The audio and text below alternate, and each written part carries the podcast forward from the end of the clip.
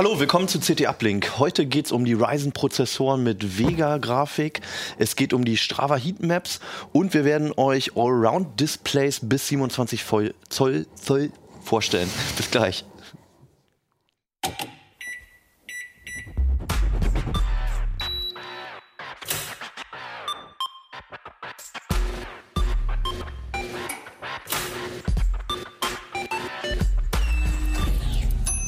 CT Uplink. Hallo, willkommen zu CT Uplink. Es geht heute um die CT5.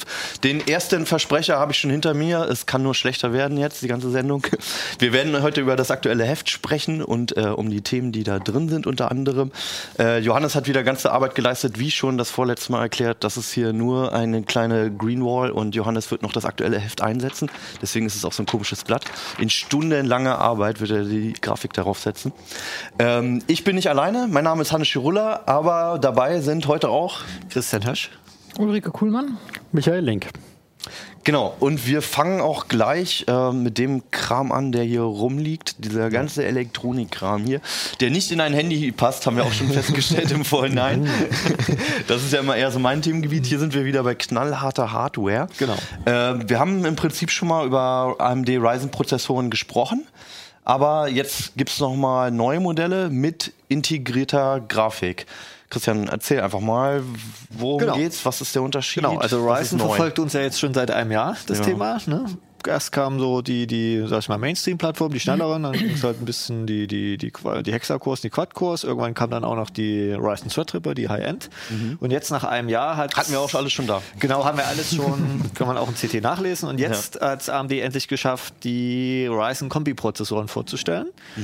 Ähm, das war so immer noch ein bisschen was, was fehlte. Äh, und zwar Ryzen mit integrierter Grafik, damit man eben keine Grafikkarte stecken muss. Das ist ja, gibt ja Anwendungsfälle, wo das. Das ist dieser Vega-Teil dann von Genau. dem Prozessor, ja. Ähm, wie erkenne ich die Prozessoren jetzt überhaupt? Also gut, äußerlich, äh, sie, sie unterscheiden sich von den ganz großen Klötzen. ja, aber die, also, Also- ansonsten diese ne? ARM4-Prozessoren, wie man jetzt auch hier sieht, Genau, auf ja, dem wir Mainboard in der Mitte, ja. erkennt man ja den Prozessor. Äh, sind sie absolut gleich, identisch. Äh, unterscheiden tun sie sich eigentlich an der Bezeichnung und zwar heißen die Ryzen 5 2400G oder Ryzen 3 2200G. Und an dem G, das steht für Grafik anscheinend. Wahrscheinlich, und äh, ja. deshalb, wenn da ein G dran steckt, ist da auch eine Grafik drin. Okay. Ähm, und ansonsten ist es aber eigentlich der ganz normale Ryzen-Prozessor mit der jeweiligen Anzahl an Kernen und auch der. Jein. okay. Was ist der Das wäre ja sonst zu einfach. Ja. Nein.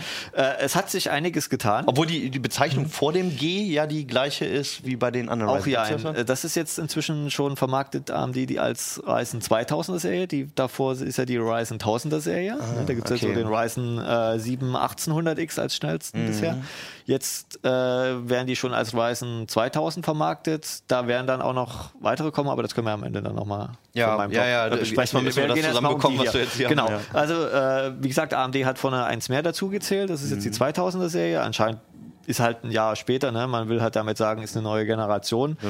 Und es hat sich auch beim Prozessorteil ein bisschen was getan. Also es ist nicht nur die Grafik hinzugekommen, die sehr interessante Features hat. Ich weiß nicht, in welcher Reihenfolge wir das machen Wir wollen. können erstmal über die CPU sprechen. Genau, Ja, also bei der CPU hat sich ein bisschen was getan. Ähm, Im Prinzip ist es das gleiche Die, also das gleiche Halbleiter-Chip wie bei den Mobilprozessoren, Ryzen Mobile, die jetzt seit Herbst. also Notebook-Prozessor. Genau, die ja. Notebook-Prozessoren, die seit Herbst verkauft werden, ist im Prinzip das gleiche Die, nur halt, dass es jetzt in einem Package ist, also in dieser Verpackung, dass es in ARM4-Boards Mhm. reinpasst. Ähm, es sind, ist halt ein CCX, nennt sich das Core-Komplex mit vier Kernen Mhm. und 4 MB L3-Cache. Bisher waren es acht Okay. bei den äh, anderen Ryzen-Prozessoren. Äh, ich denke, das liegt einfach daran, ähm, dass man da ein bisschen auf, auf äh, na, Leistungsaufnahme geschaut hat, äh, die Chipfläche nicht so groß machen wollte, weil beim Notebook doch ein bisschen äh, Platz ist und Kostengründe. Ja. Hat in der Praxis aber kaum Auswirkungen. Genau, das wäre jetzt die Frage. Weil Merkt man sie den das an anderen Stellen wieder rausholen. Sie haben halt den, den Cache- und Speicherzugriff ein bisschen überarbeitet, da sind die Latenzen ein bisschen ge- geringer. Okay. Ähm, der Ryzen, die G-Prozessoren können den RAM auch ein bisschen schneller ansteuern. Die können jetzt auch 29, 33er RAM standardmäßig. Ähm, bisher Und war 26, 66er. Ich habe ja deinen Artikel überflogen. Ähm, das, das merkt man sogar an der Leistung. Ne? Also welche Art von Speicher du jetzt benutzt. Ja. Das ist ja normalerweise irgendwie war es so mehr oder minder jetzt gerade beim RAM immer egal, was du genommen hast. Nimm irgendwas sicheres, was halt nicht abschmiert und keinen Kühlkörper hat, habe ich jetzt so mitgenommen.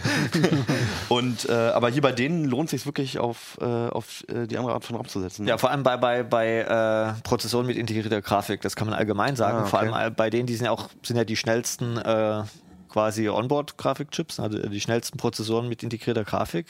Das wäre jetzt die natürlich Grafik die nächste betrifft. Frage auch, genau, Ja. weil also Intel hat ja auch zum Beispiel Ja, integrierte aber Grafik, das ist ne? ein anderes Segment, Ja. aber zumindest hier, das sind derzeit zumindest die, die schnellsten lieferbaren. Es hat ja Mhm. AMD und Intel noch was im Petto, aber das ist, was derzeit lieferbar ist.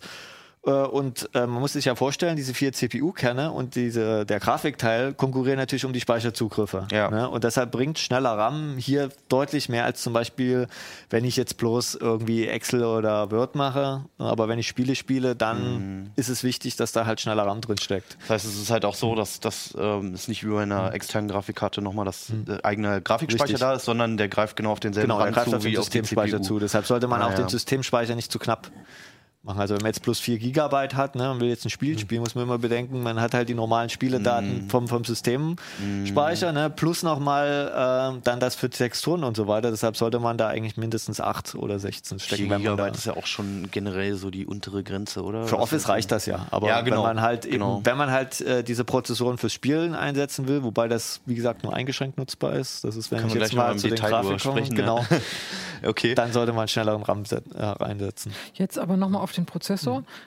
Der heißt zwar jetzt 2000, aber er ist nicht unbedingt besser als die 1000er-Serie. Er ist ein bisschen, er ist ein bisschen anders, sage ich mal. Ja. Ne? Also wie gesagt, der, der, der erwarten, ne? L3-Cache ist ein bisschen kleiner. Dafür ist halt der Takt ein bisschen höher. Ähm, dann haben sie den Turbo geändert. Das ist auch noch so eine Sache, was diesen kleineren Cache aus, äh, ja, wie soll ich da sagen, ausgleicht.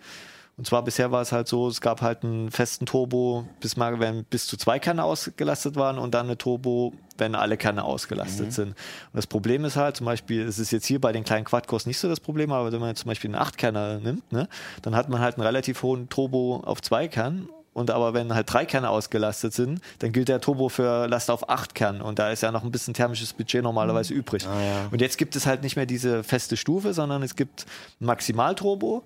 Und solange diese Thermal Design Power, also diese 65 Watt von dem Prozessor nicht ausgereizt sind, kann er, egal wie viel Kerne ausgelastet sind, eben in 25 Megahertz Schritten dieses Budget ausnutzen bis zum Maximalboost. Okay, und entscheidet das aber dann auch selbst. Das ist individuell, das, da gibt es ganz viel, da gibt es über 1000 Sensoren auf dem Chip, der Wow. halt Temperaturen, Spannungen, Leistungsaufnahme, bestimmte Pfade überwacht und je nachdem dynamisch äh, die Taktfrequenz anpasst. Das ist ja, ähm, die Last ändert sich ja permanent in, im Millisekundentakt und deshalb.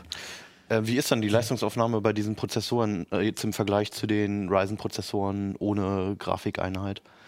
Ähm, äh, vergleichbar, also Ja. wa- was es betrifft bei, bei Vollers, bei äh, Leerlauf sind sie sparsamer, Ah. also die Gesamtplattform, Okay. weil Ja. ja. die Grafikkarte nicht zusätzlich stecken muss. ne? Und, Ja, gut, ähm, klar, ja. Hm. Ähm, nein, nicht nur klar, das ist, äh, liegt auch daran, zum Beispiel eine externe Grafikkarte hat ja immer auch eigene Spannungswandler. Mhm. Ne? Und äh, wenn jetzt zum Beispiel nur der Windows-Desktop gezeigt wird, dann ist das relativ ineffizient, weil die, die Wandler immer eigentlich für das Maximum an Last ja optimal ausgelegt sind und wenn bei Teillast arbeiten sie nicht so effizient. Mhm. Okay. Ne? Und da da hier einfach die, die Wandler vom Bord mitgenommen werden, ist da einfach dieser, dieser sag ich mal, Leerlaufverlust deutlich geringer. Und deshalb, wir hatten bisher immer das Problem, dass man bei Ryzen mit gesteckter Grafikkarte bei Boards eigentlich nie unter so 30, 35 Watt gekommen ist im Leerlauf. Und jetzt haben wir hier so Werte um 18, 19, 20 Watt.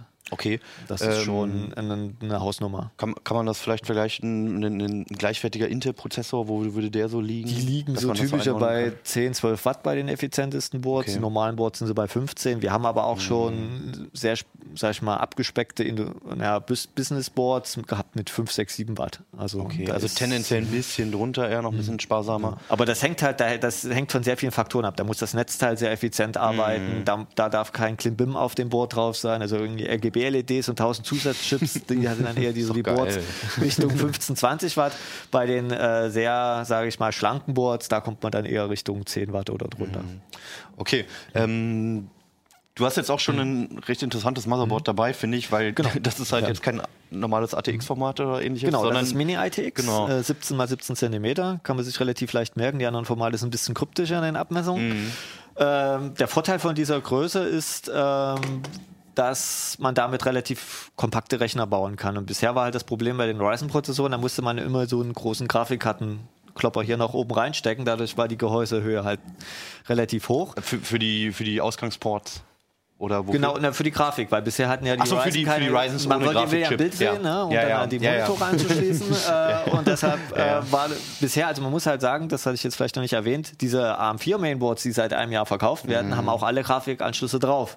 Sie waren halt nur bisher nicht nutzbar, weil halt die Prozessoren die Grafik nicht drin hatten und jetzt kann man die halt alle nutzen und braucht halt eben keine Grafikkarte mehr und das ist halt, wenn man irgendwie einen schicken Medienzuspieler mhm. fürs Wohnzimmer oder einen kompakten Office-PC, der auf dem Schreibtisch passt, verwenden will, dann will man halt hier nicht noch so eine, so eine hässliche das Grafikkarte heißt, drin Das heißt, die Motherboards, die davor auch schon für mhm. AM4 verkauft wurden, hatten teilweise schon die, die Ausgänge auch? Nicht alle hatten sogar alle, alle, ja? Alle, äh, wir haben bisher kein AM4-Board gesehen, was ohne... Äh Und das heißt wiederum, da könnte ich mir jetzt auch einen mit Vega raufsteckenden Prozessor jetzt wieder Theorie und Praxis. In der, in der, Theorie auf alle Fälle, in der Praxis braucht man ein BIOS-Update. Und ja. wir haben leider festgestellt, dass also es gab schon die ersten Hersteller, die ja schon im Dezember angefangen haben, aber einige Hersteller haben jetzt erst in den letzten Tagen die Updates gebracht. Und das Problem ist, wir haben es natürlich auch ausprobiert mit dem älteren BIOS und mm. das Ding bootet einfach nicht. So, und das Problem ist, wenn man sich jetzt einen Rechner selber zusammenbaut, man holt sich jetzt das Mainboard mm. und den Prozessor und schaltet mit dem alten BIOS noch drauf. Und da ist das alte ja. BIOS drauf und es ist definitiv nicht so, dass bei den Händlern jetzt da irgendwie aktuelle BIOS drauf sind. Deshalb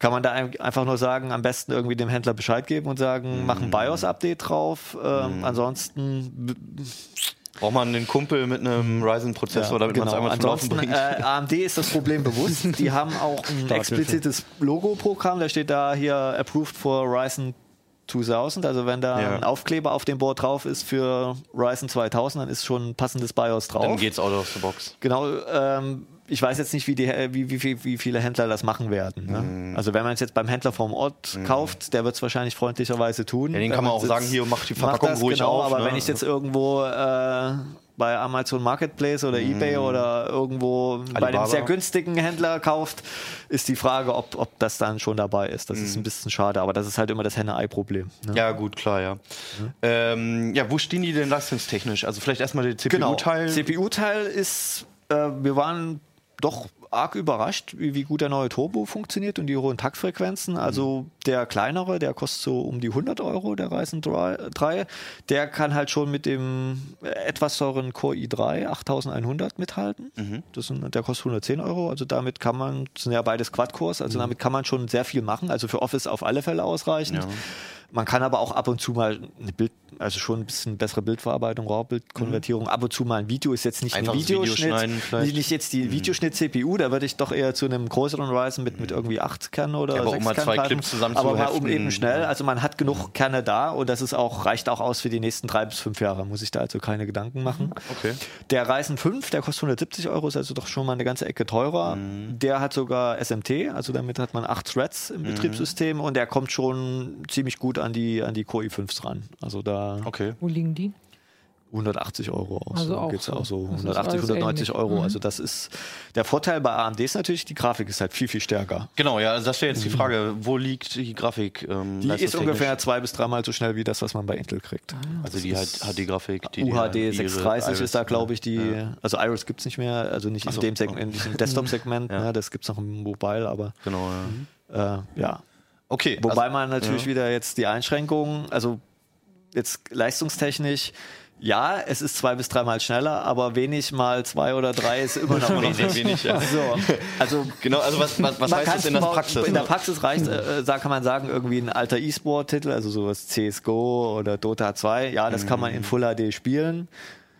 Mit vollen Details. Nicht, nicht immer mit vollen Details, aber schon mit relativ ansehnlicher Qualität. Wenn man jetzt wirklich aktuelle Shooter spielt, ich habe auch mal Battlegrounds ausprobiert oder Battlefield 1 oder so oder GTA 5, dann muss man auf 720p zurückschalten, was halt nicht mehr zeitgemäß ist, ganz klar. Selbst oh, ja. beim Fernsehen nicht mehr. Nee. Und man muss die Details arg reduzieren. Ja. Und äh, also das ist dann wirklich nur dafür, wenn man mal so zweimal im Monat oder so das Genau, Spiel wenn man kurz mal irgendwie mal äh, irgendwie Ja. eine Runde Sims spielt oder ein älteres Civilization oder äh, wirklich mal CSGO oder so, dafür ist es okay. Mhm. Ne? Aber das hört sich ja eigentlich schlechter an als eine Einsteiger-Grafikkarte. Na, es liegt ungefähr auf dem Niveau. Also wir Ja. haben das, äh, die CPU, also den Prozessor, die Ryzen-Prozessoren gegen die GeForce GT 1030, Ja. die kostet ungefähr 70 Euro laufen lassen. Da kommen die hier nicht ganz ran. Ne? Also die GeForce äh, GT 1030 ist halt eine extra Grafikkarte, hat halt eigenen Grafikspeicher, ne? während hier muss ich CPU und RAM drum kämpfen, äh, kämpfen. Und die nächste Sache ist auch thermisches Budget. Ne? Also wenn jetzt der GPU-Teil unter Volllast steht, dann Ja. dann nehmen die sich so viel weg, dass für die CPU-Kerne halt nicht mehr das volle Taktpotenzial zur Verfügung steht. Ne? Das ist ein Kompromiss. Ne? Und äh, das kommt halt drauf an, ältere Spiele nutzen halt nicht so viele Kerne, ne? die nutzen so ein, zwei, drei Threads. Da ist das okay. Wenn ich jetzt aber aktuelle Shooter habe, oder zum Beispiel Battlefield 1, da weiß ich es explizit, das nutzt teilweise bis zu sechs Threads. Ne? Und hier sind halt vier drin, die stehen dann unter Volllast ne? und die GPU steht unter Volllast und dann muss irgendwo ein Kompromiss stattfinden und dann kann es halt auch mal zu Rucklern kommen. Und das ist halt okay. für, für solche high-endigen Spiele nicht, nicht, nicht die richtige Plattform. Wo wir gerade bei Kühlung sind. Also ähm, ich bin schon lange nicht mehr mit einem Desktop-Rechner unterwegs, seit fünf, sechs Jahren. Aber ähm, früher war es halt so, dass du die Boxed-Kühler, wenn du überhaupt einen dabei hattest, halt, wenn du eine Boxed-CPU gekauft hast, dann konntest du die direkt eigentlich mit entsorgen mit der Verpackung. Ähm, wie ist denn das mittlerweile? Brauche brauch ich immer noch einen, einen eigenen Kühler? Muss ich mir nochmal extra einen dazu Also kaufen? die oder kann ich so Boxkühler, hier sind Boxkühler dabei. Ja. Das ist halt auch der, der hier steht am, auf dem Tisch. Äh, können wir sonst mal die Detailkamera. So ist noch jetzt- relativ ist, kompakt Ist ein so, relativ also- kompakter. Ist ja wie gesagt auch eine 65 Watt CPU. Das ist jetzt auch plus Alu. Da ist noch nicht mal ein Kupferkern drin, wie das bei den besseren Ja. äh, ist dann für die größeren Ryzen. Das reicht locker aus. Also die Kühler sind genau dafür dimensioniert, dass sie diese Prozessoren kühlen können. Sie Ja gut, halt- das- das waren sie früher auch. Die waren aber sie sehr sind, halt, laut die sind dabei. halt nicht super leise. Also, im, im, also es hat sich deutlich gebessert. Die sind Ja. auch wesentlich größer als diese Miefquirle, sage ich immer, diese früher, die da drauf waren, die nach einem halben Jahr kaputt waren. Ja, das hat genau, sich ja. wesentlich gebessert bei beiden Herstellern. Ähm, Im Leerlauf ist das, auch, äh, ist das auch okay, die Lautstärke. Wie gesagt, nicht super leise, aber okay. Bei Last wären sie halt ein bisschen lauter. Ne? Ja, aber das ist, ich meine, wenn du sowieso Kopfhörer auf hast beim Zocken, Genau. so, ist es auch egal. Aber so im Büro ist es jetzt nicht. das ist nicht da, da störend, hörst du den nein. nicht unbedingt. Das ist, dann. ist okay. Naja, Ne? okay, Und, gut. Äh, das Über eigentlich wie das, viel Zone redet man dann da? Wir haben die nicht gemessen, so, aber äh, das ist subjektiv, ist das jetzt nicht irgendwie großartig störend. Da, Mhm. da hätte man dann schon was geschrieben. Äh, ansonsten, das eigentlich Spannendere an dieser Grafik ist eigentlich die ganzen Videofähigkeiten und so weiter. Also der Einsatzzweck eben als, wie gesagt, Medienzuspieler in so einem kompakten äh, äh, Rechner. Weil das Schöne ist, ähm, die, diese Onboard-Grafik kann halt sowohl DisplayPort 1.3, wo man halt 4K in 60 Hertz laufen kann, und sie können auch HDMI 2.0. Das ist natürlich So, nicht und schlecht. der, da wird es jetzt ein bisschen vertrackt, weil bei den Mainboards, die ja vor einem Jahr designt wurden, schreibt jeder Hersteller HDMI 1.4, weil damals gab es nur diese Vorgänger, die Bristol Ridges, die Serie A-Abus noch mit dem alten Bulldozer-Design. Ähm, und die konnten wirklich nur HDMI 1.4. So. Ja. Und äh, wir haben natürlich das ausprobiert und bei den drei Boards, die wir jetzt getestet hatten, nämlich auch einen Boardtest im, im Heft, funktionierte es bei allen Boards, dass HDMI 2.0 rauskam.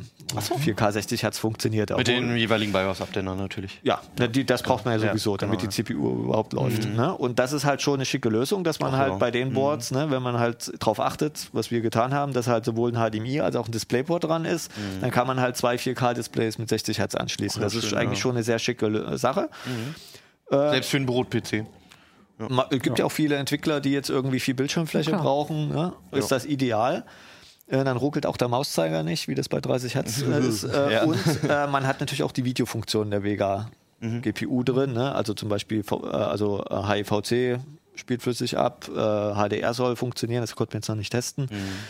Ähm, dann VP9 funktioniert noch nicht so ganz richtig. Das, das läuft. Also wenn man jetzt bei YouTube zum Beispiel, das, die nutzen ja gerne VP9 als Videoformat, funktioniert, äh, läuft aber unserer Meinung nach noch über die Shader. Da sieht man so ein bisschen an der, an der Ja. Auslastungsanzeige. Ähm, keine Ahnung, weil wir hatten noch, die, die Grafiktreiber waren noch sehr beta, muss ich sagen, die wir im Test hatten. Ich hoffe mal, dass AMD da noch ein bisschen Ja. jetzt in den nächsten Tagen nochmal was Neues bringt äh, und das aktualisiert. Äh, dann sollte das auch äh, über die äh, na, Videobeschleuniger laufen. Und Also es gibt noch Opti. ja, also die, also die Hardware ist, ist, ist, ist fertig, aber die Treiber, die waren noch nicht ganz so, so super. Sind rund. die denn jetzt schon im Handel? Kann Die sind schon kaufen, seit ja? äh, Montag im Handel, Okay. kann man kaufen. Okay. Auch lieferbar? Es gibt auch, ja, genau, das wäre meine auch Frage. lieferbar, Also, das, heißt ist ja auch immer äh, in Genau. letzter Zeit öfter das Problem gewesen, Ja. Mhm. dass das, was angekündigt wurde, nicht lieferbar war. Kann man alles kaufen, alles äh, soweit da, ja. Okay. Ähm, und für wen würdest du denn jetzt diese Prozessoren empfehlen? Also wenn ich jetzt gerade genau diese Überlegung habe, ähm, einfacher Ryzen-Prozessor mit Billig-Grafikkarte oder halt ähm, gleich mit Vega-Kern, wem würdest du denn was empfehlen? Also wenn man jetzt Office macht, mhm. also wie gesagt, Briefe schreiben, äh, Bildverarbeitung bisschen einfacher, surfen. bisschen surfen, Videos schauen, dann mhm. klar die kleine Media Center PCs. Okay. Der, der günstige Allround PC fürs Kinderzimmer ist auch okay. Ne? äh, dafür die Klasse, sagen wir so, so Rechner so ungefähr 400, 500 Euro die Klasse, dafür ist das okay. Ja. Ne? Wer jetzt spielen will, also weiß, ich will jetzt zocken und mhm. aktuelle Spiele und so weiter, dann ganz klar normalen Ryzen oder halt einen Core i oder was mhm. nehmen und dann eine, eine vernünftige Grafikkarte, aber auch dann für 150 Euro aufwärts stecken. Ah, okay, gut. Ja, das, das ist dann, ist dann einfach, schon mal ganz Man kriegt es halt ne? nicht, also man kriegt es halt nicht irgendwie für, für 70 Euro, mhm. ne, kriegt man halt nicht eben die Spieleleistung, die man, die man, die man da braucht für aktuelle Spiele. Okay, das heißt auch, also ähm, es, es, lohnt sich jetzt nicht, das, die Preise waren bei 100 und 170 Euro, ja. habe ich das richtig beim Ryzen 3 und 3 und 4, 5. Es lohnt sich jetzt nicht auszurechnen, ich spare ein bisschen Geld für einen Ryzen ohne Grafik und kaufe mir für den, für den Aufpreis, den ich eigentlich für den Vega bezahlen würde, dann man eine Grafikkarte kommt aufs Gleiche. Also wenn man, wenn man jetzt den, den wir hatten es glaube ich den Ryzen 3 1300X als Vergleich genommen, mhm. der kostet halt um die 100 Euro und wenn man da halt dann die geht 1030 steckt, dann kommt man mhm. ungefähr auf die gleiche Performance äh, wie, die zwei, wie der 2400G bezahlt, aber auch dafür mhm. das gleiche. Also es ist einfach ein Nullsummenspiel. Ja, gut. Und dann hast du es hier einfach Also dann hast du es hier einfach nur kompakter. Genau, mhm. das ist, kann man ganz klar sagen. Okay. Und es gibt nicht nur kleine Motherboards, es gibt auch Genau, ich habe halt Vollformat, Standard ne? ATX-Format mitgebracht, die gibt es auch. Da gibt es dann halt wieder ein paar Besonderheiten. Da, Im Artikel gehe ich genauer drauf ein, aber mhm. man muss halt immer bedenken, das ist halt der Mobilchip und der hat zum Beispiel nicht so viel PCI Express Lanes. Zum Beispiel, mhm. der hat nämlich für den Pack-Slot, da wo die Grafikkarte reinkommt, Schieb mal unter die Kamera. wir können auch unter die Kamera schieben Genau, also das hier ist der Pack-Slot. Da mhm. kommt die Grafikkarte rein und da gibt es bei dem Board und bei vielen anderen B350-Boards noch einen zweiten. Das Problem ist, der erste kriegt vom, von den neuen Ryzen APUs, also diesen Kombi-Prozessoren, nur acht Lanes und kann aber auch keinen zweiten ansteuern. Also der ist quasi funktionslos. Mhm. Warum ja. ist denn der da drauf? Weil bei den normalen Ryzen-Prozessoren, die ja da auch reinpassen, so. der hat ja 24 Lanes und die können halt so aufgeteilt werden, dass man entweder 16 auf den ersten packt oder 2, 8 plus 8. Mhm. Ne? Das sind halt diese Einschränkungen von diesem SOC. Äh, äh, diesen Kombi-Prozessoren, die sind halt ursprünglich sind eigentlich nur für Mobilprozessoren designt worden, wo man halt eigentlich nicht so viele Lanes braucht, mhm. weil man da ja nicht irgendwie drei Grafikkarten reinstecken kann. Mhm. Ähm, das ist so ein bisschen der Nachteil daran. Ne? Also man, man geht da einen Kompromiss ein. Und AMD hat halt die Plattform so flexibel gebaut. Das ist ja auch schön, dass man mhm. eben vom kleinen Quad-Core mit Grafik, vielleicht kommen da auch noch günstigere Dual-Cores, wird so gerüchtet, bis hoch zum Achtkerner für volle Leistung kann man halt alles in den gleichen Sockel packen. Aber das heißt, ich könnte mich auch nochmal irgendwann später entscheiden, ach, jetzt spiele ich doch nochmal genau. wieder ein bisschen mehr, dann haue ich einen normalen Ryzen rein. Genau, also AMD hat versprochen, so. diese Plattform für mindestens ja. drei Jahre zu supporten. Mhm. Also man wird wahrscheinlich auch noch nächstes Jahr irgendwelche neuen Prozessoren reinstecken können. Ja. Äh, wie gesagt, soll, ist alles unter, unter, unter, unter Vorbehalt. Ja. Ändern sich ja immer Pläne. Ähm, aber das muss man halt dabei beachten, äh, dass es da halt gewisse Kompromisse gibt. Ne? Okay. Da gibt es auch noch ein paar andere, aber da, das kann man ja dann im Artikel nachlesen. Ihr habt, genau, ihr habt die aktuellen Prozessoren mhm. und auch passende Motherboards dazu genau, getestet. Das, jetzt, ne? äh, das Asus hier, das ist jetzt noch, gut, das ist ein anderes, ein MSI, das haben wir jetzt nicht so getestet, aber äh, mhm. wir haben auch noch ein Gigabyte Mini ITX drin und noch Aber wer ernsthaft erwägt, sich äh, irgendwas in der Art anzuschaffen, der findet genau. bei euch eine, einen guten Test und eine gute Kaufberatung. Auch nochmal über die technischen Details findet ihr alles im Heft hier. Sehr detailliert ja. und äh, informativ. Ähm, ich würde sagen, wir machen mal klein, einen kleinen Schwenker aus der Hardware heraus und ähm, sprechen über aktuelle Probleme von joggenden Soldaten. ähm, es, es, äh, Strava, die Sport-App, genau. hat eine neue Funktion, die Heatmaps. Und ja, so neu ist sie gar nicht. Nee. Ne? Die gibt es eigentlich schon länger. Seit 2015 mhm. haben die schon anonym äh, gesammelte Daten von den Sportlern in eine Heatmap umgesetzt. Man konnte das früher sich schon immer anschauen, wo man selber lang gelaufen war. Genau, vielleicht ganz kurz, was ist Strava, ja. was mache ich damit? Und äh, im Grunde ist, dient ja dieses ganze äh, Portal dazu, erstmal die eigenen Trainingsdaten zu sammeln und zu analysieren und mhm. zu gucken, wo kann ich besser werden, wo war ich jetzt schlechter oder besser als das letzte Mal und natürlich auch, um andere Sportler zu treffen, die auf den gleichen Strecken unterwegs sind, vielleicht sogar zu den gleichen Zeiten und mit denen man vielleicht auch mal zusammen laufen kann oder zusammen Fahrrad fahren kann. Mhm.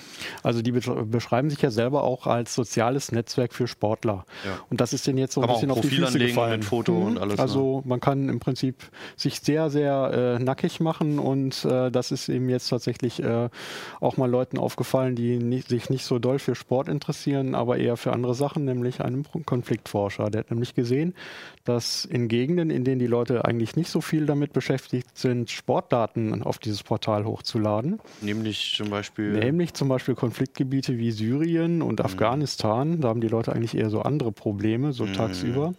Ähm, und da ist äh, also diesem Studenten und Konfliktforscher aufgefallen, komisch, was sind denn das da so für helle Flecken? Und die hat er sich dann mal genauer angeguckt.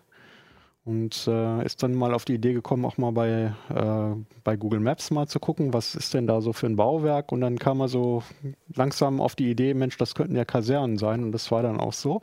Ach. Und man konnte dann praktisch anhand dieser Laufwege nachvollziehen, wo laufen denn normalerweise die Soldaten ihre Kasernenrunden. Und äh, ist natürlich klar, dass dann sofort alle Hupen losgingen und alle Alarme äh, mhm. bei den Sicherheitsforschern dann äh, sofort losgingen, die dann eben auch sofort befürchtet hatten, oh Gott, oh Gott, da kann ja unseren Soldaten was passieren. Gut, aber dass die Soldaten da sind, weiß man ja meistens, oder? Richtig, das weiß man. Nicht unbedingt. In vielen Fällen weiß man das.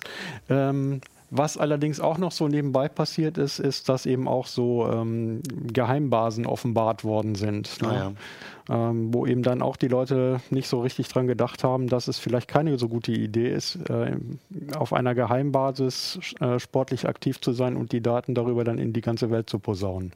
Ey.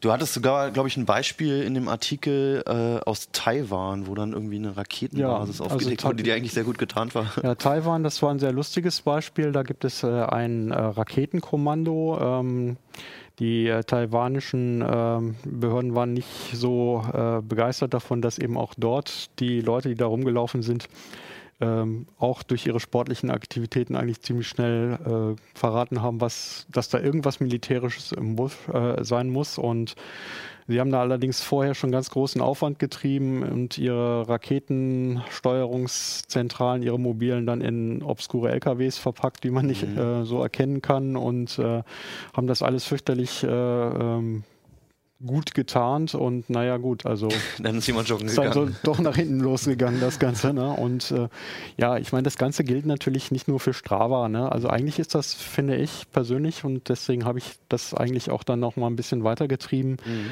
äh, ist das Ganze für mich nur so ein Beispiel, wie man so aus völlig harmlosen Daten ja. äh, in Verbindung mit anderen Daten eigentlich erst was rausfinden kann, was einem dann tatsächlich man hat ja nichts zu verbergen kann. Man hat ja nichts zu verbergen, genau. Mhm. Okay, was hast du denn noch für Beispiele? Du hast ja auch noch andere Social Media Plattformen angesehen, ne? Also es wird ja immer Strava als Sportplattform genannt, aber mhm. natürlich machen das andere Sportplattformen auch. Also ich habe äh, exakt das gleiche Beispiel wie bei Strava, habe ich auch bei Garmin Connect gefunden, mhm. mit den zum Teil gleichen Sportlern, weil es ja auch üblich ist, dass äh, Daten meinetwegen mit einer Garmin oder mit einer Polar oder wie auch immer Sportuhr äh, erfasst werden, dann auf die eigenen Portale hochgeladen werden und anschließend geteilt werden mit Strava. Ja ja, was sozusagen als großer internationaler Connector gilt. Aber das Gleiche gilt natürlich auch noch für ganz andere Aktivitäten. Und äh, was einem sehr böse auf die Füße fallen kann, ist zum Beispiel das Beispiel, äh, was jetzt zum Glück nicht mehr geht, das haben sie jetzt äh, geschlossen, Grinder.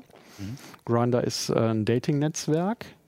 Und äh, man konnte dort immer sehen als Teilnehmer, aha, Person XY ist 613 Meter von mir entfernt. Oh oh.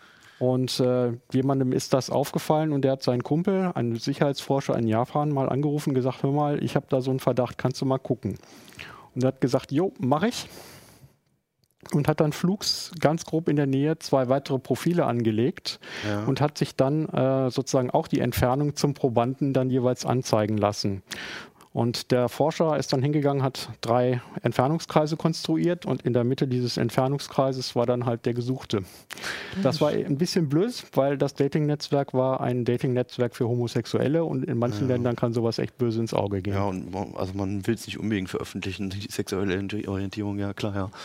Okay. Kann ja sein, dass man da hier oder da äh, auch ganz locker umgeht, ist ja eigentlich auch eine ganz, ganz schöne Entwicklung, die wir da äh, auch erleben. Ja, ne ähm, aber es geht halt in einigen Ländern echt böse böse in die Hose. Man möchte es halt unter Kontrolle haben, wer, mhm. wer es weiß und wer Ganz nicht. Genau. Ja, genau, aus verschiedensten Gründen. Ähm, wie ist denn das jetzt?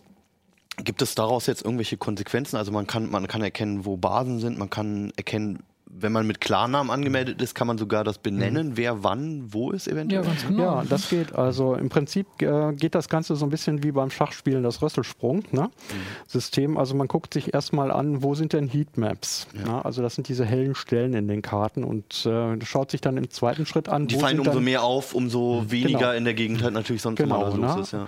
Und dann schaut man sich an, äh, das können ja auch militärische Objekte beispielsweise hier äh, auch sogar in der Bundesrepublik sein oder überall dort, wo was Interessantes ist. Es muss ja nicht, sich nicht auf mhm. Militärobjekte erstrecken. Es können auch UN-Hilfsmissionen sein, es können Ärzte ohne Grenzen sein, es kann alles sein, auf das man aus mhm. irgendeinem Grund Hass schieben kann.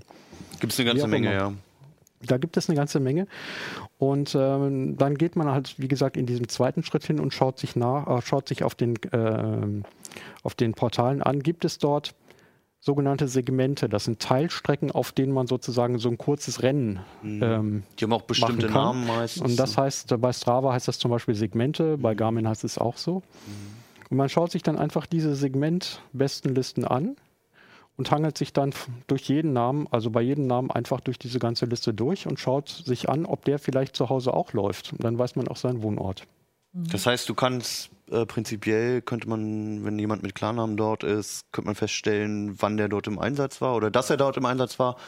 Es ist dann natürlich auch ziemlich klar, zu wem diese Basis gehört. Genau, man kann letztlich so. sogar dann, seine gesamte Einsatzhistorie wenn sich du, auch Wenn anschauen. du dann noch eine Strecke siehst, die vielleicht in Deutschland irgendwo aufgezeichnet wurde, dann siehst du vielleicht auch noch, wo er wohnt. Genau, und ich habe das äh, in, in, mehreren Fällen gemacht. Äh, mhm. Ich habe Hausnummern genau praktisch tracken können, die Orte von einzelnen. Ja, man läuft irgendwo los. Leuten. Ne? Man läuft halt einfach los. los.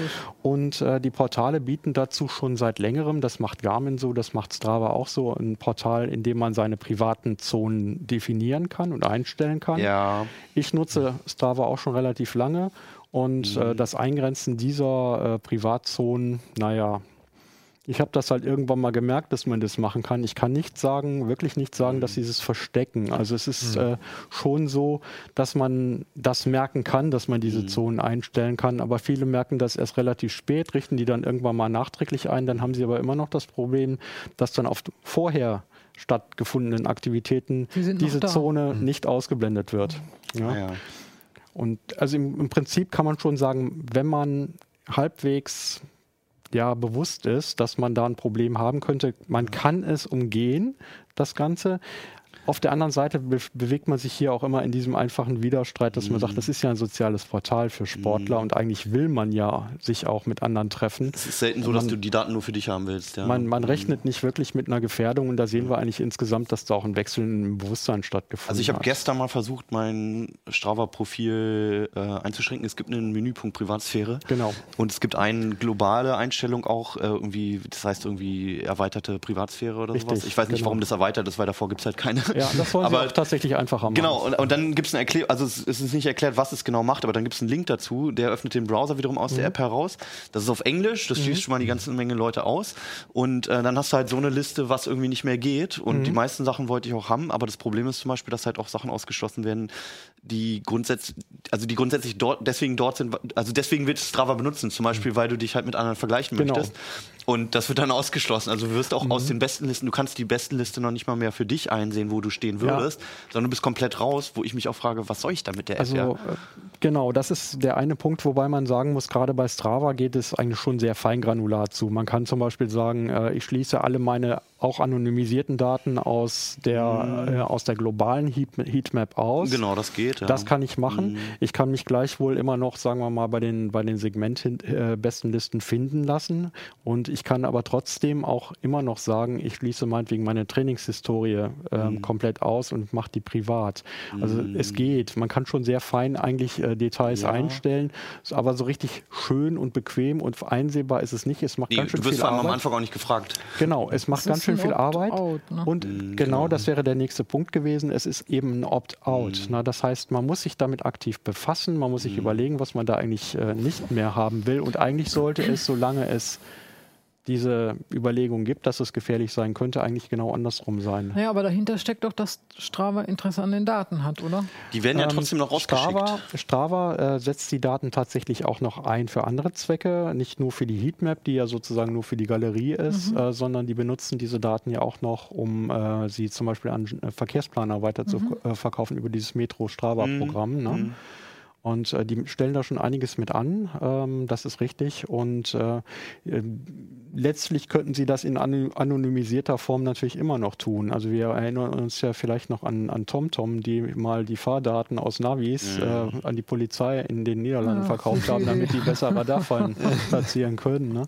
Also äh, letztlich ist Das, das einfach wirkt ja mittlerweile eher also nicht so schlimm wie das, was jetzt passiert ist. Oder sehr Genau, harmlos. Das ist der Punkt, der Punkt, weshalb jetzt natürlich alle aufschreien, äh, der ist einfach derjenige, dass man eben vorher sich immer darauf zurückziehen konnte mental und sagen konnte, naja, das ist ja anonymisiert, das betrifft mich ja am Ende nicht. Und jetzt diese Kette, dass man eben über die Heatmap, Ja. dann über die Segmente schließlich auf das Privatprofil und damit schließlich auf den persönlichen Wohnort äh, Mhm. referenzieren kann, die war halt so offensichtlich noch niemandem klar geworden. Ja, aber da muss ich auch mittlerweile sagen, also wie naiv sind wir? Und äh, also das ist halt, es gibt öfter mal solche, solche Scoops, dass es dann halt mal rauskommt, so ja klar, das kann man verknüpfen und wenn du nur genug Daten hast, dann kannst du jeden identifizieren und sonst was für Aussagen treffen. Und das wird auch immer wieder gepredigt von Datenschützern und manchmal auch von uns. Und trotzdem will man als Nutzer nicht so richtig dran glauben, oder? Also eigentlich dürfte es gar keine Überraschung mehr geben, dass sowas möglich ist. Naja, ich habe heute früh nochmal drüber nachgedacht und äh, da fiel mir ein, äh, dass es früher völlig normal war, dass jeder seinen Namen und seine Adresse und alles im Telefonbuch hatte und man konnte das an jeder Straßenecke Ja, nachschlagen. gut. Man konnte jeden besuchen und viele Leute fahren hier mit Autos rum, wo an der Seite auch der komplett, die komplette Adresse drauf ist. Äh, s- und äh, sagen wir mal, ähm, das Bewusstsein für eine mögliche Gefährdung, das ist ja jetzt auch erst durch die ganzen, ähm, ja, durch die ganzen letzten vielleicht äh, zehn, äh, zehn Jahre ein bisschen mehr äh, gekommen nach den Anschlägen. Ja, wobei, wobei es halt auch, das hat auch damit zu tun, ob was analog oder digital zum Beispiel vorliegt. Ne? Das auf jeden Fall, zu ja. verarbeiten. Ich habe witzigerweise habe ich gestern was über die Volkszählung 1983 gesehen und man kann, sich gar nicht, man kann sich gar nicht mehr vorstellen, dass deswegen die Leute auf die Barrikaden gegangen sind. Das Doch, war ja, auch, das ja, war ja, ja. nichts dagegen. Also Strava sammelt tausendmal mehr Daten, ja, Ja. und ist Ja. x-mal gefährlicher als Und das, was damals das ist passiert ist. einfach immer auch so eine Nutzenerwägung. Man verspricht, man gibt immer ein Stückchen von seiner Privatsphäre ab und erhofft sich einfach einen Nutzen, den man dafür bekommt. Ne? Bei Strava meinetwegen gebe ich ab, wo, wo ich lang fahre und ich erhoffe mir, dass ich dann irgendjemanden treffe, der, mit dem ich Ja, vielleicht oder mal ich, ich kann zeigen, dass ich der Beste bin halt. Ne? Das ist vielleicht auch bei manchen, wäre das ist halt natürlich irgendwie so Ehrgeiz. Ne? Ja. Das wäre natürlich das, äh, das maskuline Prinzip, hätte ich beinahe gesagt. Ne? So, ja, es, ne? es wird Oder- auch bewegen, bestimmt ein Beweggrund sein. Ich finde das auch interessant zu sehen, halt, wo ich irgendwie stehe. Also ich fahre halt mit dem Mountainbike und habe das auch irgendwann entdeckt und dachte so, aber man entdeckt ja auch oft Wege, die man nicht kennt und so weiter. Oder überhaupt solche Abschnitte, dass das halt so bestimmte, wo es mal irgendwie 50 Meter in die Höhe geht, irgendwie mal so eine Rampe oder sowas. Ähm, das ist halt irgendwie spannend und der Austausch ist spannend. Nur, ähm, dass das halt natürlich in alle Wege halt rausgeblasen wird, das ist einem irgendwie unterbewusst bewusst wiederum, aber man möchte es nicht so ganz wahrhaben, weil man auch nicht so richtig das missen Ja, möchte. der, ne? der, letzte, der letzte Schluss, nämlich aus der Tatsache, dass man Daten rausgibt, die Mhm. Ja. sind recherchierbar, dass man daraus auch eine persönliche Gefährdung Ja, ableiten das kann, der es, ja. fehlt halt Genau, meistens. genau. Ne? Und der ist meistens gar nicht so Ja. möglich. Ne? Denn äh, schauen wir uns mal an, ich glaube, keiner von uns war schon mal bei einem Anschlag dabei. Und äh, letztlich, wenn man das ganz nüchtern betrachtet, ist es gefährlicher, einfach nur über die Straße zu laufen. Ja, ja, klar, ja. Ich, ich, ich finde auch nicht, dass es unbedingt immer so zugespitzt werden muss auf irgendwelche wirklichen Anschläge oder, oder Angriffe und was ich was. So, das ist schon schlimm genug. Also ich, ich habe bei Strava zum Beispiel, dadurch, dass mein Profil größtenteils öffentlich ist, zwar nicht mit meinem Klarnamen, aber äh, mit ein paar anderen Daten, als zum Beispiel meinen Strecken halt, wo ich fahre. Äh, jetzt letztens habe ich die ersten Einladungen bekommen von, von irgendwelchen vollbusigen Russinnen angeblich so, ja, ja, zum ist- Club, ja. Und da ist mir auch bewusst geworden, ja klar, aber egal wer da reinkickt, so, die sehen alle meine Strecken. Die sehen allein schon, dass ich in Hannover wohne, so, ja. Mhm, aber das ist gerade tatsächlich ein, eine Spam-Diskussion Ja, in der Richtung. ja. Auf, auf, das stört äh, mich auch nicht, das ignoriere ich. Aber selbst solche Leute sehen das halt so, ne? Wer auch immer das sein mag. Aber es ist halt komplett offen und ähm, das sagt schon so viel aus, einfach. Ja, man, man muss ja auch nicht nur in Kategorien von Anschlägen denken. Also genau. wahrscheinlich Genau. ist es ja auch so, äh, wenn die Krankenkassen irgendwann mal auf die Idee kommen zu sagen, wir gucken Ja. uns mal an, wie, Ja. wie, wie, wie hoch der Puls bei Person X ist auf der Ja. Strecke, dann äh, Ja, oder fährt er denn überhaupt je- jede Woche oder läuft er jede Woche oder macht er das nur Sport einmal im halben und- und Jahr solche- zu Silvester oder so, ja? Und es ist ja in den USA durchaus schon üblich, dass es gibt einige Firmen, die dort äh, Tracker an ihre Mitarbeiter verteilen und daraus auch eine Mhm. Verpflichtung ableiten, die zu benutzen. Und die prüfen das auch. Amazon bietet, glaube ich, jetzt auch eine Krankenversicherung an, Mhm. wo, was stark in der Diskussion ist, ja. Gut, und darüber diskutiert man hier natürlich äh, sicherlich auch kontro äh, kontrovers. Ich bin hier auch mal auf einer Vortragsveranstaltung gewesen zu dem Thema und es ist einfach so, es ist halt ein gesellschaftlicher Diskurs, der hier noch kaum in Gang gekommen ist, wo man eigentlich eine polare Meinung hat. Die einen sind total daf- dafür, die anderen finden es total doof. Ne? Und äh, die, die ganz große Mitte hat irgendwie gar keine so richtige fundierte Ne, Meinung. Die hat nur ein Die Gefühl. Diskussion erstmal. ist längst überfällig, weil zum Beispiel gibt ja genug äh, Autoversicherungen, die ja auch Ja. mit OBD-Adapter und Tracking und sonst wie Das geht gerade Versicherungstarife halt äh, anführungsstrichen günstiger machen. Aber ja, bei ähm, den Krankenkassen gibt es ja auch diese Bestrebungen Genau, schon. und, ja, aber bei, bei Versi- Autoversicherungen gibt's die, gibt, gibt es schon, die das mhm. nutzen und ähm, das finde ich auch irgendwo äh, erschreckend, dass dann halt äh, diese Daten dann halt, äh, also den meisten Leuten ist es gar nicht bewusst, was man damit. Äh, Nö, aber an was ihnen Daten bewusst ist, dass man Geld spart, irgendwie Ja. 20 Genau. Euro im Monat Es oder gibt so. halt zurzeit noch einen ganz großen Unterschied, das ist der, also diese Strava-Geschichte zeigt ja, sie ist ja nur offenbar geworden, weil ein Mensch gesagt hat, ich prüfe das jetzt Ja. mal, ich gucke mir das jetzt mal an, was da ist und der hat selber die Zusammenhänge abgeleitet. Ähm, interessant, äh, sagen wir in ganz neutralem Wortsinne, wird es ja erst, wenn im Prinzip KIs äh, das Ja. übernehmen und sagen, ähm, wir versuchen jegliche Auffälligkeit oder so festzustellen und daraus irgendwas uns auszudenken, was damit wohl zusammenhängen könnte. Ein Beispiel hat es dazu ja schon gegeben. Äh, ich sage nur G20 und ähm, Ausschlüsse von Journalisten, die aufgrund von einer Datenlage mehr oder weniger will- willkürlich oder automatisch äh, geflaggt worden sind. Ja. Naja, und dann auch äh, im, im täglichen Leben. Also ich meine, das merkt man ja jetzt schon. Du, du lebst halt immer mehr in dieser Blase. Ne? Du wirst eingeordnet und kriegst nur noch die Informationen, die dann zu dir passen. Ja. Passen sollen. Also man sieht es am besten bei Ähm, ja, ja, Amazon. natürlich, das passen sollen. Negativbeispiel finde ich bei Amazon. Ich finde es eigentlich eine schicke Funktion, dass sie halt äh, äh, anhand des Kaufprofils Ja, Vorschläge das machen. sehr Aber das, das, ich finde es, äh, genau, das meine ich. Äh, Wenn ich eine Kamera kaufe, dann kriege ich plötzlich einen Monat lang auch Ja. Empfehlungen, kauft doch die Kamera, die ich schon gekauft habe, Ja, anstatt ja. dass Amazon schlau ist und sagt, äh, empfiehlt mir Objektive oder Zubehör für diese Kamera. Oder wenn du bei Netflix einmal eine Marvel-Serie geguckt hast, dann hast du verloren. Ne? Also ich habe ich hab, ich hab mehrere äh, Freundinnen im, ähm, im Freundeskreis. Ähm, die kriegen halt mittlerweile ähm, Babyutensilien vorgeschlagen bei Amazon. Und das, aber wobei ich da sagen muss, das wahrscheinlich funktioniert sogar ganz gut, weil die das schon vor, vor, vor, den, vor den Käufern selbst wissen. Also da, wahrscheinlich, da gibt es 99 Prozent, ist es wahrscheinlich falsch geschaltet. Aber mein Gott, wenn man eine einzige Nein, nein, nein, Person das nee, muss hat ja ja auch einen echten Fall hat- schon gegeben, ne? Nee, das, Ja, klar. du, du musst ja nur, keine Ahnung, für jemanden etwas schenken, bestellen zum Schenken.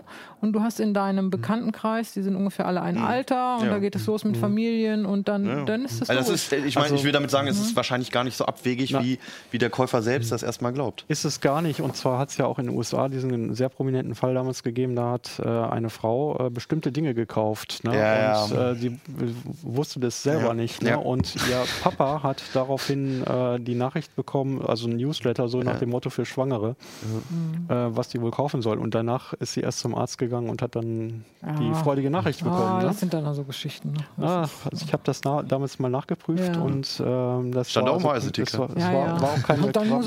Das ist, Dann- das ist alles handfest. So. kein, kein Fake News. Ja, gut. Nee, also, ähm, ja, also vielleicht ist es jetzt noch nicht der Fall, aber Ja. ich kann mir auch vorstellen, dass es irgendwann wirklich der Fall ist, dass oder da, dass Algorithmen mehr wissen als wir Natürlich. selbst über uns. Natürlich. Das ist ja schon gerade so die Schwelle. so. Das ist Das ja ist schon ganz zum Teil so. so, ja. Und wir finden uns sehr schwer damit ab.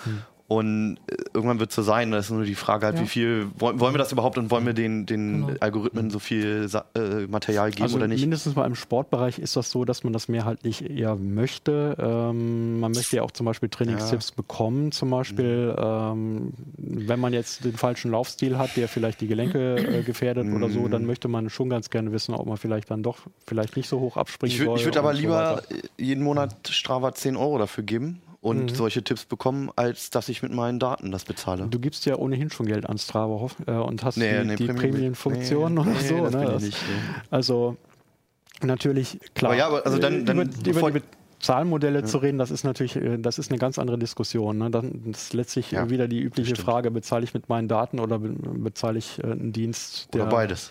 Oder beides. Ja. Und du weißt es nur nicht.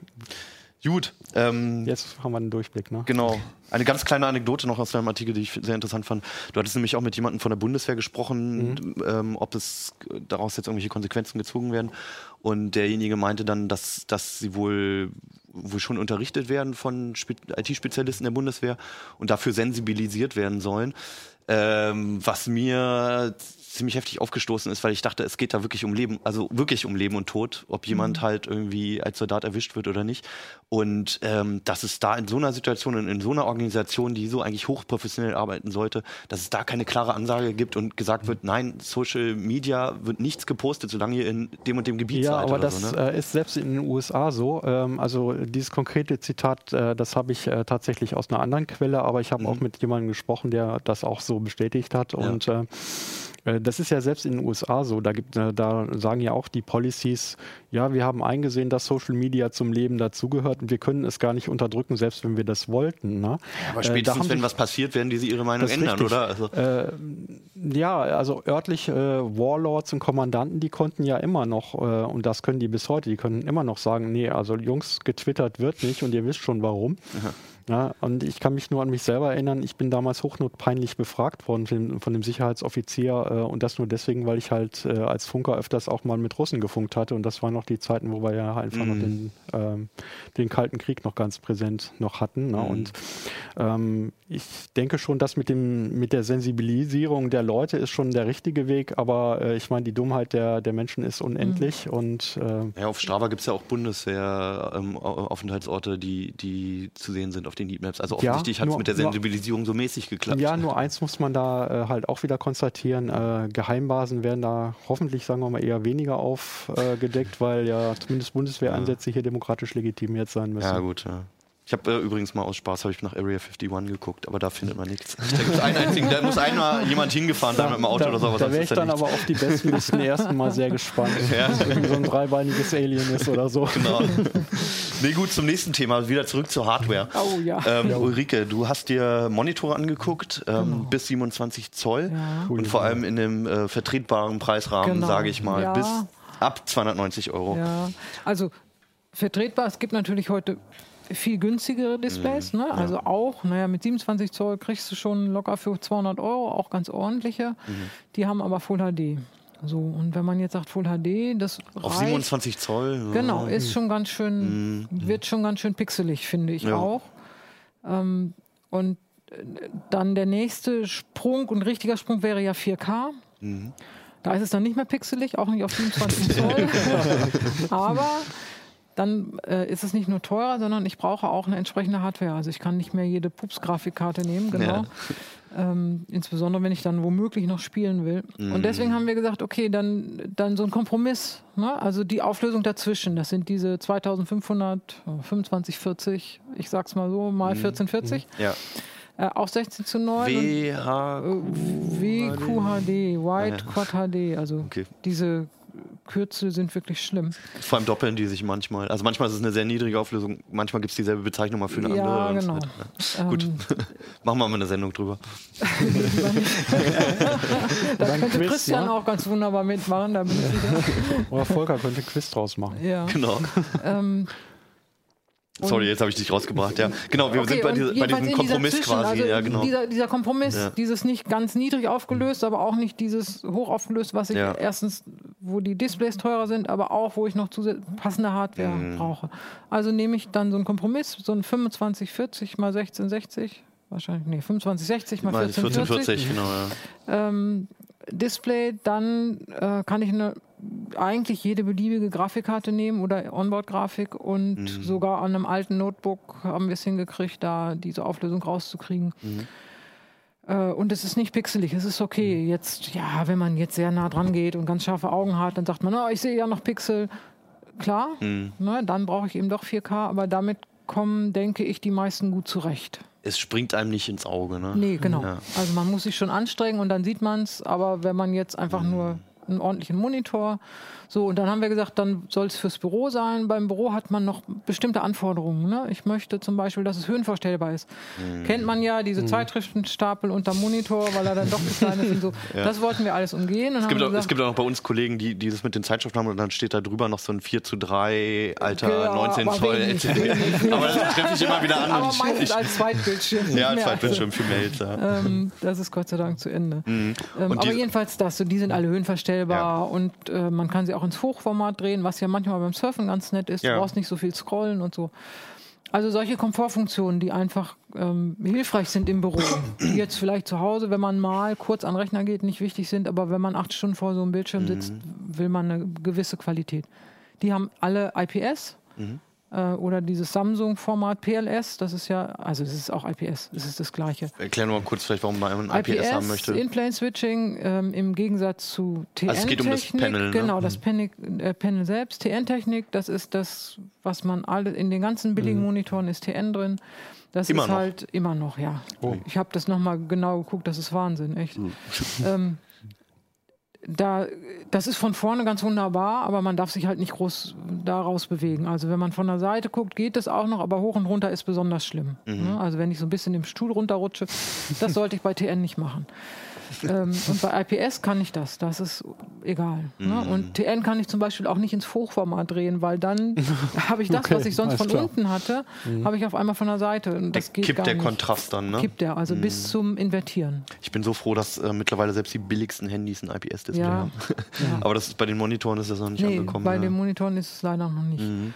Okay, das waren so die Ansprüche. Das waren so die Ansprüche. Und dann haben die aber noch so nette Sachen. Da ist dann ein USB-Hub zum Beispiel mhm. drin, was im Büro auch extrem hilfreich ist. Ne? Du kannst dann Klar. deine Sachen direkt, brauchst nicht unten an den Rechner, sondern kannst, kannst auch vielleicht die Kiste ein bisschen weiter irgendwie wegschieben, ja, dass genau. sie nicht da genau. direkt und, steht. Ja. Ähm, einige hatten ähm, ein äh, Daisy Chain drin. Das ist witzig. Mhm. Das, fand, das hat mir sehr gefallen. Ich kann zwei Monitore per DisplayPort Kabel verbinden, mhm. nur dieses Kabel dazwischen und habe dann quasi von meinem Rechner oder Notebook auf dem Monitor, auf dem Monitor das Signal. Mhm.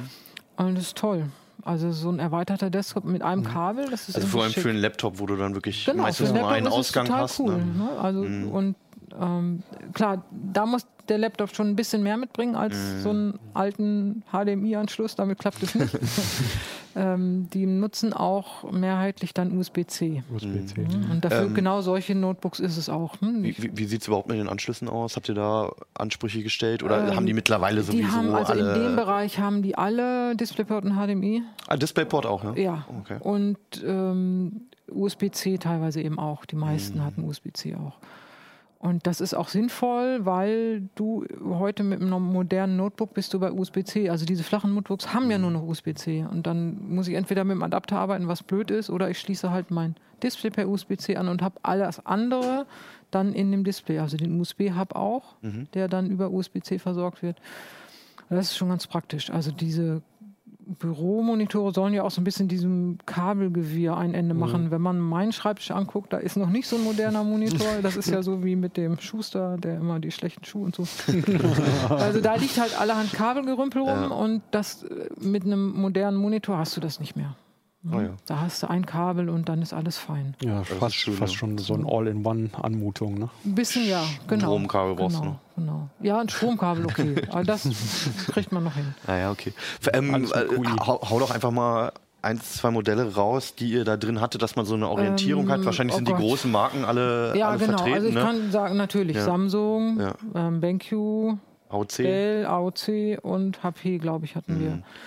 Ähm, wir hatten auch schon in vergangenen Tests vergleichbare Geräte, die haben wir jetzt aber nicht mehr reingenommen. Bei dem einen habe ich mich ein bisschen geärgert, den wollten wir eigentlich reinnehmen und der war dann nicht mehr verfügbar. Dann habe ich gedacht, okay, schade. Zur Drucklegung habe ich noch mal geguckt und da war er auf einmal wieder verfügbar. Ja, vielleicht, wollten, die, vielleicht wollten sie nicht in Test. Wollten, genau. ja. ähm, der ist aber auch schon zwei Jahre alt, also von mhm. daher weiß ich nicht. So viel hat sich nicht getan. Der war seiner Zeit ein bisschen voraus mit der Ausstattung. Nämlich? Deswegen, das war ein Philips-Monitor. Mhm. Der war nicht schlecht. Der hatte schon einen USB-C-Hub drin und so. Das, ah, ja. das war eigentlich ganz gut. Aber naja, wie gesagt. Was, was macht denn jetzt eigentlich die Unterschiede aus? Also, weil normalerweise, du hattest es schon am Anfang erwähnt, wenn ich jetzt wirklich nur einen Monitor brauche, um mal ein Word-Dokument anzukicken, dann hole ich, hol ich mir für 200 Euro irgendwie einen 24 Zoller. 20. 120. Also ja. kriege ich wahrscheinlich noch drauf, wenn ich den mitnehme. Ganz genau. Und aber. Ähm, Was ist ähm, letzte Preis? also das gibt wirklich sehr, sehr günstige Monitore. Aber von, von solchen Teilen sprechen wir nicht, sondern halt Nein. von schon einem also gewissen da, Anspruch. Das sind auch wirklich keine Monitore, vor denen man acht Stunden sitzen will. Das muss man sich klar machen. Die, die ihr billigen. jetzt nicht im Test hattet. Genau, ja, genau. genau die sind ja. sehr billigen. Das ist einfach, ähm, ich finde, das, das muss man, dem muss man sich auch bewusst sein. Wenn ich nur mal kurz für abends ganz kurz was nachgucken oder mal einen Brief schreiben oder so, ist das mhm. alles Taco. Aber wenn ich jeden Tag acht Stunden vor diesem Schirm ja. sitze, dann muss ich meinen Augen und meinem Kopf das nicht zumuten. Ne? Dann sollte es auch was Ordentliches sein. Mhm. Und wie haben die sich jetzt unterschieden? Waren die jetzt alle gleich, dass ihr sagt, also ist ja egal, was du kaufst? Ja, oder? Hm, von der Bildqualität waren die alle vergleichbar. Sind da vielleicht sogar dieselben Panels drin? Teilweise so viele Hersteller gibt es ja auch nicht. Ne? Genau, ne? teilweise sind es dieselben Panels. Wir mhm. hatten jetzt von 24 bis 27 Zoll, von daher hatten wir automatisch verschiedene Panels. Ja, ja. ähm, äh, und wir hatten eben, das war eigentlich ganz interessant, dieses PLS-Panel von Samsung, mhm. ähm, was ja eine IPS-Variante ist. Das hat, man, hat sich auch unterschieden. So, das, das Was macht da nochmal den Unterschied? Das war ein ganz bisschen blickwinkelabhängiger. Also ich würde nicht von Blickwinkel abhängig reden, mm. nicht wie so ein TN, aber es war ein bisschen mehr, so die Farben, vor allen Dingen in der Vertikalen, ein bisschen mehr. Ähm, und der Kontrast war nicht ganz so, weiß ich gar nicht, nicht ganz so gut.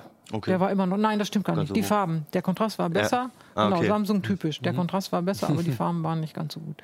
Ah, okay. Samsung hat immer Kontrast, ne? Die, die legen den Schwerpunkt auf Kontrast, kann man sagen. Bei den Fernsehern auch so? Ja. Okay, das ist typisch. Bei den Handys ist es ja. nicht so. Nein? Also da haben sie beides einfach. Die haben halt, okay. halt, sind natürlich eine Ja, okay, aber die sind natürlich auch auf Mobil da richtig. Ja, mhm. genau. Also da ist es auch bei, da sind, da sind wir auch bei OLED bei den Mobilgeräten natürlich. Genau. Was jetzt natürlich auch mal eine Frage wäre, äh, in der Preisklasse kann ich auf OLED kann ich wahrscheinlich vergessen, oder aber ich kriege sowieso kein OLED, egal nee. wie viel ich ausgebe, oder? Nee, man kriegt immer noch leider keine Monitore mit OLED-Bildschirm. Das hat auch einen Grund. Also wie du sagst, Samsung ist ja mobil. Ne? Mobil ja. sind die OLEDs von Samsung, ja. die sind, also ich glaube 90 Prozent oder so sind von Best Samsung. Mindestens. Mindestens. Also ansonsten ja, gibt es nur diese Variante von LG, das ist aber auch genau. nochmal eine die andere Geschichte. Die kommen jetzt so ein bisschen nach, ja. ähm, aber im Prinzip über 90 Prozent aller äh, OLED-Panels im Handybereich sind von Samsung, 100 Prozent aller OLED-Panels im TV-Bereich sind von LG. Also erst vom ganz kleinen zum ganz großen genau. sind so Unterschiede. So, und jetzt dazwischen. Ja. Und das wären ja Monitore oder auch große Notebooks. Es gab ja, es gab ja schon, genau, es gab ja ein paar Notebooks mit OLED, das haben sie schon ein paar wieder. ist gut, ich glaube ein oder zwei. Hm, ja, äh, die, die gibt es schon nicht mehr. Ist schon wieder vorbei. Nee, nee. Ähm, das liegt ein bisschen an der Technik. Die Samsung und LG nehmen ja unterschiedliche Techniken. Mhm. Ähm, bei in den Handy-Displays sind die RGB-Pixel wirklich RGB, während bei den TVs ist es ja ein weißes OLED sozusagen mit Farbfiltern. Ja, das versucht LG wiederum auch bei den Handys einzuführen unter dem Namen POLED. Ich, ja, ich weiß, wie die mittlerweile aussehen, weiß ich nicht, aber in dem G-Flex vor ein paar Jahren, da war dann auch genau, sowas nee, drin. Genau, die ja. wechseln jetzt auch zu, zu dem RGB. Das haben also sie auch mal bei Variables machen wollen. Ah, ja. ja. ja. Da geht es ja auch mhm. noch. Ich meine, wie oft guckst du da drauf? Ne? Eben. Aber ähm, im Handybereich will man das nicht. Nee, genau. Ähm, so, und jetzt, äh, weder die eine noch die andere Technik eignet sich eigentlich für Monitore. Okay. Kann man vielleicht so sagen. Mhm. Die, diese, was Samsung im Mobilbereich macht, ist viel zu teuer für die großen Monitore. Mhm. Und was LG im TV-Bereich macht, will man nicht im Monitor. So, mhm. weil man da sehr kleine Pixel haben will. Ne? Also wir mhm. haben ja schon gesagt, Full HD ist eigentlich ein bisschen wenig für einen großen Hohe Pixeldichte. Monitor. Und dafür ist es nicht so toll, dieses ganz flächig. Ähm, und deswegen äh, läuft das irgendwie nicht zusammen. Hm, jetzt ist es aber so, LG baut jetzt neue OLED-Fabriken, richtig große. Also so mhm. große gab es überhaupt noch nicht. So mhm. große, wie man auch im LCD-Bereich noch gar nicht hat. Und wenn die damit fertig sind, was aber noch bisschen dauert, also sagen wir mal drei Jahre im besseren Fall, Ui. dann das ist eine lange Zeit, wenn es ja. um IT-Technik geht. Aber das, man wundert sich, es geht dann doch schneller für, vorbei. Ja, also Kino ähm, würde wahrscheinlich jetzt einwerfen, bis dahin haben wir sowieso alle Feuerbrillen. Ja. ähm, dann kann man nochmal über Monitore sprechen, weil mhm. dann werden sie so viele Panels haben, die können sie gar so viele Fernseher können sie gar nicht bauen. Ähm, und dann werden vielleicht die kleinen Größen auch für die interessant. Okay. Das weiß ich nicht genau. Das muss man mhm. mal gucken, wie das äh, losgeht. Okay. Ähm, um nochmal zu eurem Test jetzt zurückzukommen, ja. wir haben jetzt einen, einen weiten Umweg gemacht. Ähm, Gibt es da Geräte, die rausgestochen sind, wo man, wo man sagen kann, die, die haben uns besonders gut gefallen? Mhm. Oder das, da sollte man echt nicht anfassen, weil da irgendwas schiefgelaufen also ist bei der Entwicklung? Kein einziges war so, dass ich sagen würde, das sollte man nicht kaufen. Also okay. von der Bildqualität ja. fand ich die alle gut. Mhm. Also kann also, man sagen, man macht so. Man macht erstmal grundsätzlich man, nichts verkehrt. Genau, also vor allem also ab, ab 250 Euro vielleicht oder so muss man zumindest sich um das Panel keine großen Sorgen mehr machen. Nee, das würde ich nicht sagen, weil natürlich gibt es Gaming-Displays mit TN-Display, die ja, auch gut, 300 Euro kosten. Ne? Also an, da, mhm. äh, wir, wir, sind jetzt bei den IPS oder okay. VA. Mhm. So, dann ja. nehmen wir mal diese beiden Klassen. Ja. Ähm, dann würde ich denken, ja, dann, also von der Bildqualität, da gibt es dann noch Unterschiede. Jetzt kommt ja auch HDR im Monitor. Die waren übrigens alle nicht mit HDR. Dell hatte so ein Dell HDR, das ist aber kein richtiges HDR. Äh, gäbe es auch, auch nicht so richtig Sinn, oder? Naja, viele nutzen ihre Monitore ja auch, um Videos zu gucken. Und mm. da ist es schon mhm. ganz schön. Ja. Beim Spielen wird es jetzt auch besser. Wir hatten ja schon mal uns Spielen an, auf dem HDR-Display angeguckt, das war ja so mittelbefriedigend. Ähm, Christian hat immer gesagt, ich sehe überhaupt keine Unterschiede. also das, das, der, der OLED-Fernseher, der stach aus diesen, weil da stand ja. irgendwie fünf oder sechs Fernseher und ich habe gesagt, der hat das beste Bild, ja, das war das OLED. Und zwischen den HDR und nicht HDR hat man quasi keinen Unterschied gesehen. Ähm, wahrscheinlich Minecraft gespielt oder so. Nein, nein, das waren schon viele, die richtig HDR konnten. Aber ich glaube, da ähm, durch diese neue Spezifikation, die es ja jetzt gibt für Monitore, wird sich da einiges tun. Das sind nicht diese HDR 300 oder so, das ist alles Quatsch, ne? also 600 oder 1000. Ich denke, mit dem HDR 1000 da, das ist nicht schlecht. Ähm, das hatten diese jetzt noch nicht. Mhm. Die waren jetzt, die sind aber ja auch nicht zum Video gucken, die sind ja wirklich explizit fürs Büro gedacht. Aber wenn man jetzt sagt, ich habe zu Hause einen ordentlichen Monitor und auf dem gucke ich auch Videos, ich habe keinen Fernseher, ich gucke das dann da drauf an und spiele da vielleicht auch mal nicht gerade zocken, ähm, dann ähm, kann ich sowas wie HDR nehmen. Dann wird das interessant. Mhm. Ähm, aber das wäre dann halt auch wieder eine andere Preisklasse. Das ist eine andere Preisklasse oder das mhm. ist eine andere Klasse von Monitoren. Weiß ich gar nicht, ob mhm. das unbedingt eine andere Preisklasse sein mhm. wird, aber es ist eine andere Klasse. Mhm. Ähm, was interessant war, da war einer, der war viel teurer ja. oder der ist viel teurer. Ähm, der hat nämlich so ein, äh, eine komplette Dockingstation im Fuß eingebaut. Das fand ich also vom mhm. Konzept her total gut der eine Kollege bei dir im Zimmer, der hat ich ja eine Dockingstation ähm, extra dran und das wäre dann in dem Monitorfuß drin. Und der Monitorfuß war ganz elegant. Also sprich mit USB-Anschlüssen, Audioanschluss. Genau, USB-C war alles dran ja. und von daher, aber der kostet mhm. dann deutlich über 600 Euro. Das ist schon wieder, Ups. naja, das waren dann im Prinzip ja. 350 Euro für die Dockingstation. Mhm. Ist, Kriegst du auch die Dockingstation für dein Notebook eventuell? Aber ne? nicht so schick. Ja, das stimmt. Ja, das stimmt. Das aber, Einzige, aber wenn, der Haken war da tatsächlich, ich muss, dummerweise haben die nicht so richtig. Das hätte man jetzt noch ein bisschen schicker machen können. Man muss den Fuß mit dem Display verbinden, mit dem Kabel. Meiner Ansicht nach hätte das in den Fuß gehört. Jo. Mhm. Also äh, Optimierungs, da ist noch, da ist noch Potenzial sozusagen. Ähm, aber von der Idee her fand ich das ziemlich gut. Mhm. Also äh, wieder mit dem Gedanken, ich will hier alles aufgeräumt auf dem Tisch haben. Ja dann ist es klasse. Also der, der stach so ein bisschen heraus, was sowohl den Preis als auch die Ausstattung anging. Mhm. Ja. Ich hätte mal noch was ja. beim Monitor. Was mich immer stört, ist, dass die Hersteller auf diese glorreichen Ideen kommen, irgendwelche Sensortasten zu nehmen oder Tasten auf die Rückseite zu tun. Oh also ich, ich will eine Taste, eine Taste, eine, eine, echte Taste haben und die beschriftet ist, so dass ich sie auch im Dunkeln lesen vorne. kann, ohne dass vorne ja. und nicht irgendwelche Tasten, die unbeschriftet sind, die man erfüllen muss, oh, die hinten sind, an. irgendwelche Joystick-Knuppel oder sonst. Wir haben, wir haben so einen 4K-Monitor, wo vorne ja. die Beschriftung ist, dann hinten die, ja. die Tasten, aber so sieben nebeneinander. Ja, oder, oder, oder, die Beschriftung halt einfach nur solche Erhebungen, wo also die nicht, nicht mit, mit, Farbe versehen sind, wo stimmt. auf Schwarz einfach nur eine Erhebung ist, also die also, man schon bei normalem Tageslicht nicht erkennen kann. Also Usability einfach. Ja, mhm. Also darin unterschieden sich die Monitore sehr. okay, gut. Das kann man ja dann weit, nachlesen. Wer Infos, darauf, genau, genau wer ja, darauf Wert legt, der muss wirklich in den Test gucken. Da haben sich Abgründe aufgetan. Das, was du meinst mit diesem hinten ist Ja. es und vorne ist gar nichts beschriftet und du hast immer gedacht, oh, ich muss mich konzentrieren. Das war wirklich schlimm. Ja, wir haben auch so einen Dell-Monitor, wo dann, dann, dann, dann tippst du erstmal auf eine von diesen Touch-Tasten. Und dann Genau. öffnet und dann, sich dann das öffnet sich Menü. Menü. Das, ja. Aber das ist so ein bisschen verschoben, sodass du halt jedes Mal rätseln musst, okay, ist jetzt dieses Kästchen dazu gemeint oder, Oder- ist es eher so hoch? irgendwie? Oder du bist auf dem falschen Feld und plötzlich hast du die Beschriftung nur noch in Chinesisch. Interessant, ja, ja. genau. Ja, genau. Ja. Interessant finde ich daran eigentlich, wie oft braucht man so ein Menü? Ja, Ne? also und sind zum Beispiel, oft. wenn das Menü an sich unbedienbar ist, das gibt es ja. Sind dann wenigstens die Tasten so belegt, dass man die wichtigen selber belegen kann. Also Quellen, ich- Quellen wäre zum Beispiel halt was, was man eventuell öfter mal braucht, ja genau. Quellenhelligkeit, Ja. die Spieler wollen noch den Ja. Bildmodi. Ne, oder den Overdrive oder so. Mhm. Also wenn man, das konnte man auch bei den Geräten, man kann die Tasten belegen. Manche waren trotzdem unbedienbar, aber das hat es schon ein bisschen Mhm. Vielleicht erleichtert. jetzt, halt, wo wir noch bei den Einstellungen sind, als abschließende Frage, ähm, ist einer von den Hardware kalibrierbar? Nein. Okay. Da muss ich äh, deutlich mehr als 290 Euro ausgeben. Hm, okay. Also bei Hardware kalibrierbar würde ich mal sagen, ohne dass ich jetzt die Preise wirklich im Kopf habe, geht es ab 750, 700 Euro los, je nach Größe. Hm, Okay, gut. Also außerhalb dieses Preisbereichs. Aber war ja auch nicht der Sinn der Sache. Genau, es ging hier wirklich genau. um Büro und Okay, gut. Äh, ja, dann würde ich sagen, sind wir für diese Woche durch. Ähm, ich wünsche euch ein schönes Wochenende. Ja. Viel Spaß eventuell mit der CT, wenn er sie kurft oder vielleicht abonniert hat.